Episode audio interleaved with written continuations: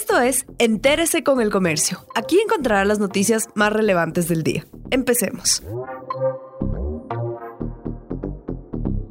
A continuación, los temas más destacados en el comercio este 7 de mayo.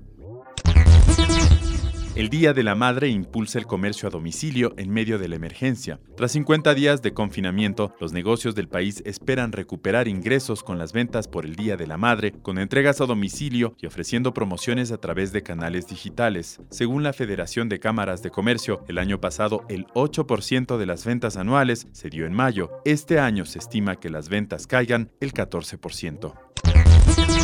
La campaña de cambio de domicilio para las elecciones 2021 se suspendió. El Consejo Nacional Electoral resolvió suspender la campaña de cambio de domicilio para las elecciones generales del 2021 que contemplaba el desplazamiento de brigadas. La decisión se tomó con cuatro votos a favor en virtud de que las delegaciones de este organismo permanecen cerradas a escala nacional debido a las medidas de confinamiento por la pandemia del COVID-19.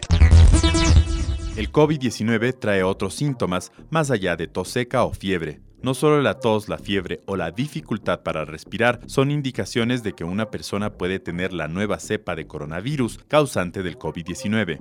Los médicos también reportan síntomas atípicos como la pérdida del gusto y del olfato, diarrea, cansancio extremo, escalofrío, dolor de cabeza, coagulación de la sangre e incluso sarpullido en la piel.